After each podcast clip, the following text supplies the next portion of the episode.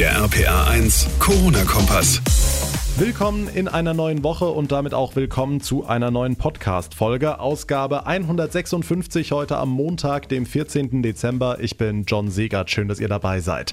So, seit gestern ist es amtlich. Der harte Lockdown kommt und zwar schon ab übermorgen, ab Mittwoch. Geschäfte, Dienstleister und Schulen müssen unter anderem schließen. Für Weihnachten wurden die Kontaktregeln nochmal verschärft und an Silvester soll aufs Böllern verzichtet werden. Der Verkauf von Feuerwerk ist komplett verboten.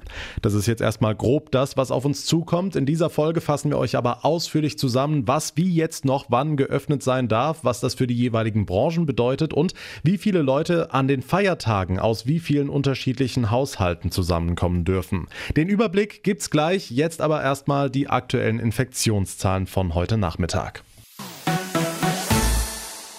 Etwa 1100 Neuinfektionen innerhalb eines Tages in Rheinland-Pfalz, dazu 21 weitere Menschen, die im Zusammenhang mit Corona gestorben sind.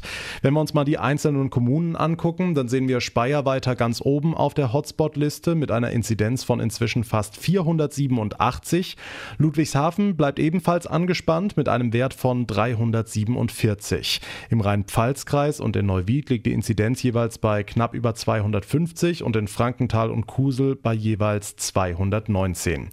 Weil wir seit Wochen einfach nicht von diesem hohen Infektionsniveau runterkommen, bundesweit, gilt ab Mittwoch also doch der harte Lockdown Teil 2. Hier die wichtigsten Infos. Private Treffen sind weiterhin auf den eigenen plus einen weiteren Haushalt beschränkt. Maximal dürfen aber nur fünf Personen zusammenkommen. Kinder unter 14 Jahren sind davon ausgenommen. Weihnachten kann gefeiert werden. Allerdings ist die Politik vom großzügigen Lockerungsfenster, das zunächst diskutiert wurde, abgewichen. Vom 24. bis 26. Dezember gilt, ein Hausstand darf von weiteren vier Personen aus dem engsten Familienkreis besucht werden, selbst wenn dadurch mehr als fünf Personen oder mehr als zwei Hausstände zusammenkommen. Also beispielsweise dürfen zwei oder drei Kinder, die schon allein wohnen, dann zu den Eltern kommen oder Geschwister dürfen zusammen feiern. Wichtig ist, es dürfen nicht mehr als vier externe Personen zu Besuch kommen. Die Landesregierung empfiehlt ausdrücklich, fünf bis sieben Tage vor diesen Familientreffen, soweit es geht, auf Kontakte zu verzichten.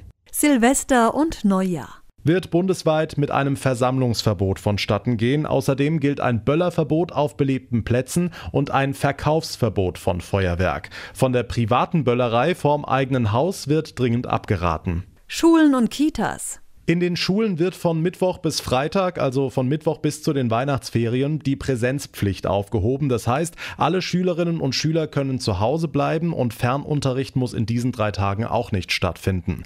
Nach den Ferien soll es in der Woche vom 4. bis 15. Januar dann ausschließlich Fernunterricht geben. Allerdings müssen die Schulen eine Notbetreuung für Kinder bis zur siebten Klasse anbieten. Die Abiturprüfungen im Januar sollen wie geplant stattfinden, auch wie geplant in den Schulen als Präsenzprüfungen Prüfungen und die Kitas bleiben weiter im Regelbetrieb geöffnet. Allerdings sollen Eltern versuchen, eine Betreuung der Kinder zu Hause sicherzustellen. Handel Ab Mittwoch muss ein Großteil der Geschäfte schließen und das bis mindestens 10. Januar. Offen bleiben darf lediglich, was zum täglichen Bedarf benötigt wird. Deshalb gibt es ein paar Ausnahmen. Supermärkte, Lieferdienste, Apotheken, Optiker, Hörgeräte, Akustiker, Tankstellen, aber auch Werkstätten für Autos und Fahrräder, Banken, Poststellen, Zeitschriftenläden und auch Weihnachtsbaumverkäufer dürfen allesamt weiterhin öffnen, natürlich unter den gängigen Hygieneregeln. Dienstleistungen Betriebe im Bereich der Körperpflege müssen ebenfalls dicht machen ab Mittwoch. Dazu gehören Friseursalons, Kosmetik- und Tattoo-Studios sowie Massagepraxen. Weiterhin möglich bleiben dagegen medizinisch notwendige Behandlungen, zum Beispiel Physio-, Ergo- und Logotherapien sowie die Podologie bzw. medizinische Fußpflege. Gottesdienste dürfen stattfinden. Allerdings gilt in Kirchen, Synagogen und Moscheen ein Mindestabstand von eineinhalb Metern sowie die Maskenpflicht auch am Platz. Gemeindegesang ist komplett verboten. Alten- und Pflegeheime. Die Einrichtungen sollen noch besser geschützt werden und bekommen daher weitere medizinische Schutzmasken sowie Antigen-Schnelltests zur Verfügung gestellt. In Regionen mit hoher Inzidenz soll der Nachweis eines aktuellen negativen Corona-Tests für Besucher in Alten- und Pflegeheimen verbindlich werden. Soweit der aktuelle Überblick über all das, was ab Mittwoch gilt. Ab übermorgen fährt Deutschland also runter und schon jetzt hagelt es Kritik. Der rheinland-pfälzische Einzelhandel zum Beispiel fragt sich, warum er zumachen und auf über eine Milliarde Umsatz verzichten muss, wenn keiner je von einem Hotspot beim Shopping gehört hätte. Thomas Scherer ist Hauptgeschäftsführer des Handelsverbandes Rheinland-Pfalz. Herr Scherer, ganz ehrlich, haben alle Geschäfte immer alle Hygieneregeln eingehalten? Ich sage mal so, die Frage ist, ob man nicht zu spät angesetzt hat. Wenn es irgendwo Probleme gegeben hätte in der Vergangenheit, die uns jetzt nicht bekannt sind, man wurde dort zum Beispiel nicht intensiver kontrolliert. Nachdem der Lockdown Light, ob der den seinen Namen überhaupt verdient hat, ist eine andere Frage. Aber, aber nachdem das im November gestartet war, war natürlich dann auch irgendwann die Akzeptanz in der Bevölkerung zurückgegangen. Und das ist aber kein originäres Problem des Handels. Deshalb halt unsere Bedenken, ob man hier nicht einfach blind mal was gemacht hat, weil man gedacht hat, es hat im Frühjahr ja schon mal funktioniert, dann probieren wir es halt jetzt nochmal. Okay, Sie kritisieren ja auch die angekündigten Finanzhilfen. Warum? Was stimmt damit nicht? Wir kriegen einen Verweis, wir sollen uns auf die Überbrückungshilfe 3 konzentrieren, wo wir die Anträge ja erst im Februar stellen können. Das nächste ist, dass man dort mindestens einen Umsatz minus von 40 Prozent haben muss. Und wenn ich jetzt im Dezember sage, ich habe den halben Dezember geöffnet und ich habe im Januar vielleicht, wenn es funktioniert, den halben Januar geöffnet, dann habe ich viele, die schlicht und ergreifend zwar einen Umsatzminus haben, aber das wird bei 30 bis 35 Prozent liegen. Die kommen an die Überbrückungshilfe nicht dran. Aber auch diese Verluste sind existenzbedrohend. Hm, das heißt, eine Pleitewelle im neuen Jahr? Es wird eine Schließungswelle geben. Die Frage ist halt, sind es dann Insolvenzen oder sind es viele, die einfach nicht mehr öffnen, weil sie sagen, es rechnet sich für, nicht mehr, für mich nicht mehr, wir machen einen Abverkauf noch und schließen dann einfach nicht mehr auf. Es wird auch Insolvenzen geben, nämlich Firmen, die entsprechend äh, Darlehen in äh, Beginn der Corona-Krise bekommen haben, die sie vielleicht dann nicht mehr zurückführen können. Die werden dann letzten Endes äh, vielleicht nur noch den Weg haben, in Insolvenz zu gehen.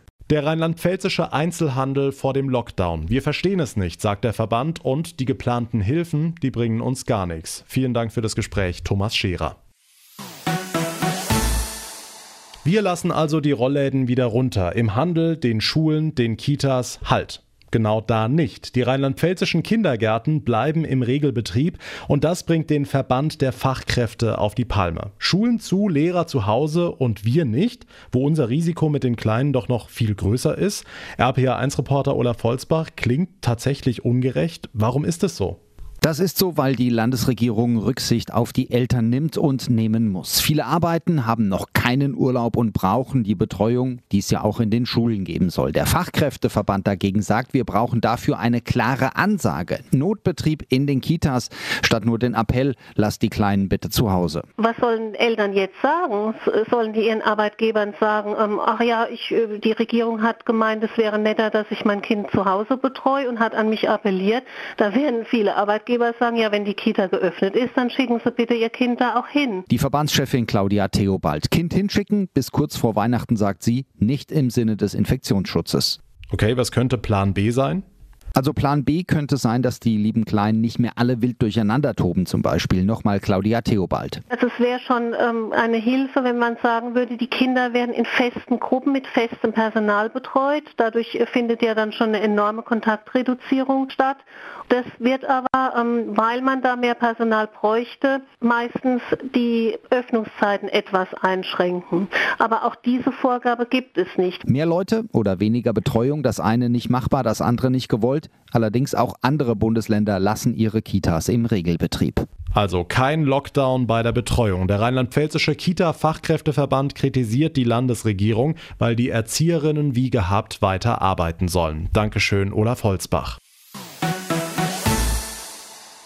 Wer im Normalfall die Weihnachtsgeschenke immer auf den letzten Drücker kauft, bei dem ist spätestens seit gestern Mittag das Stresslevel um ja, rund 800 Prozent oder so gestiegen. Ab Mittwoch sind die Innenstädte dicht, das heißt, nur noch heute und morgen gibt es die Möglichkeit, Geschenke zu kaufen.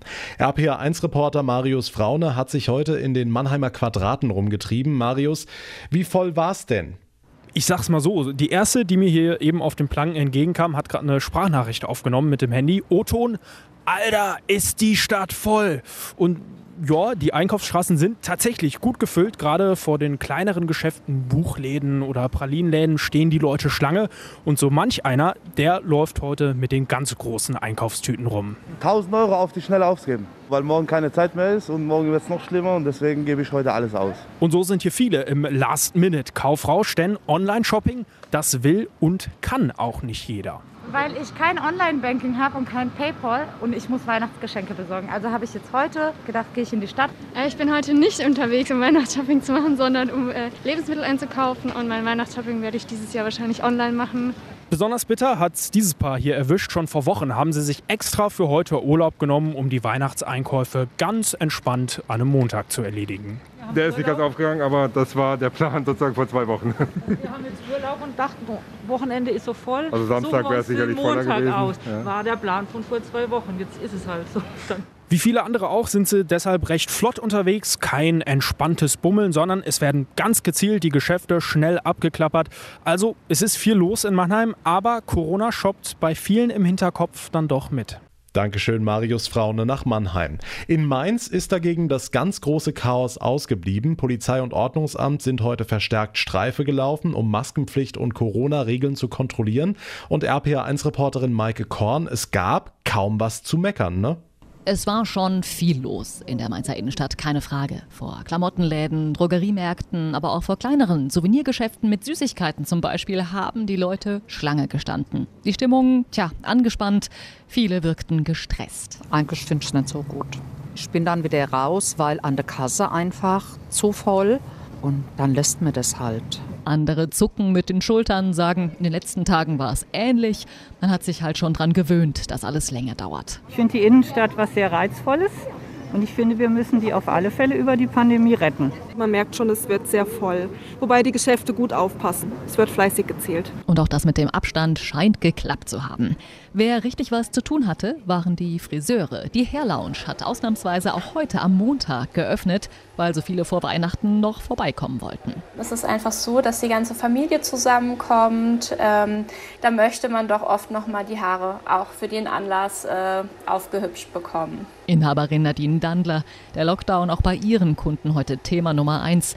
Ihren Laden wird sie morgen Abend mit Bauchschmerzen abschließen. Ob das bei dem 10. Januar bleibt oder vielleicht auch noch ähm, länger geht. Ne? Also von daher weiß man einfach nicht, was das für einen wirtschaftlichen Schaden mit sich zieht. Die Infos von Michael Korn. Vielen Dank. Und damit komme ich zum Ende der heutigen Ausgabe. Wie immer würde ich mich sehr freuen, wenn ihr unserem Corona-Kompass eine kurze Bewertung bei iTunes hinterlassen würdet. Und ihr verpasst keine Folge mehr, indem ihr unseren Podcast ganz einfach abonniert. Mein Name ist John Segert. Ich bedanke mich ganz herzlich fürs Zuhören. Wir hören uns dann in der nächsten Folge wieder, sprich morgen Abend. Bis dahin eine gute Zeit und vor allem bleibt gesund. Der RPA 1 Corona-Kompass.